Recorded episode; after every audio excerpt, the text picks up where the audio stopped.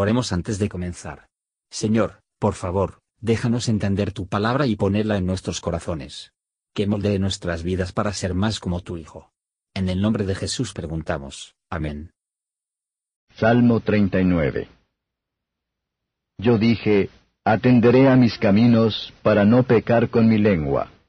Guardaré mi boca con freno en tanto que el impío fuere contra mí.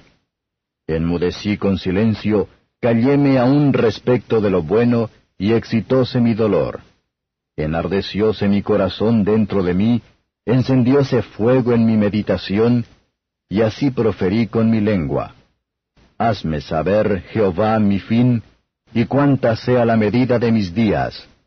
Sepa yo cuánto tengo de ser del mundo. He aquí diste a mis días término corto, y mi edad es como nada delante de ti. Ciertamente es completa vanidad todo hombre que vive. Ciertamente en tinieblas anda el hombre, ciertamente en vano se inquieta. Junta y no sabe quién lo allegará. Y ahora, Señor, ¿qué esperaré? Mi esperanza en ti está. Líbrame de todas mis rebeliones, no me pongas por escarnio del insensato. Enmudecí, no abrí mi boca, porque tú lo hiciste. Quita de sobre mí tu plaga, de la guerra de tu mano soy consumido. Con castigo sobre el pecado corriges al hombre, y haces consumirse como de polilla su grandeza. Ciertamente, vanidad es todo hombre. Oye mi oración, oh Jehová, y escucha mi clamor.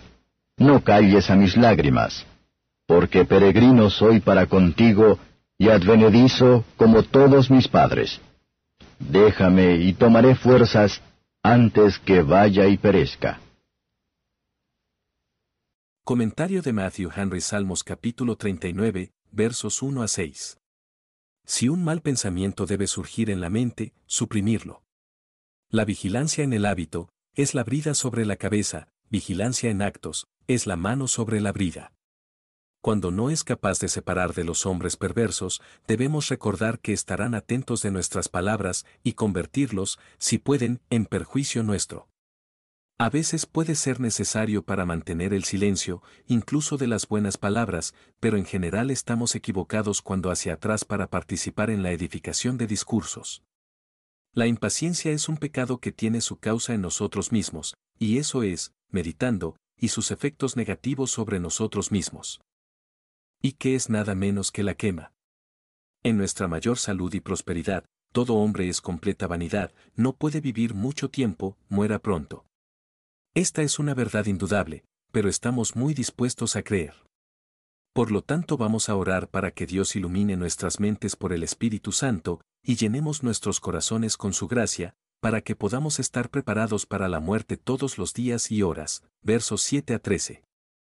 No hay satisfacción sólida que se tenía en la criatura, pero se encuentra en el Señor, y en comunión con Él, a Él debemos dejarnos llevar por nuestras decepciones. Si el mundo no sea nada más que vanidad, que Dios nos libre de tener o buscar nuestra parte en ella.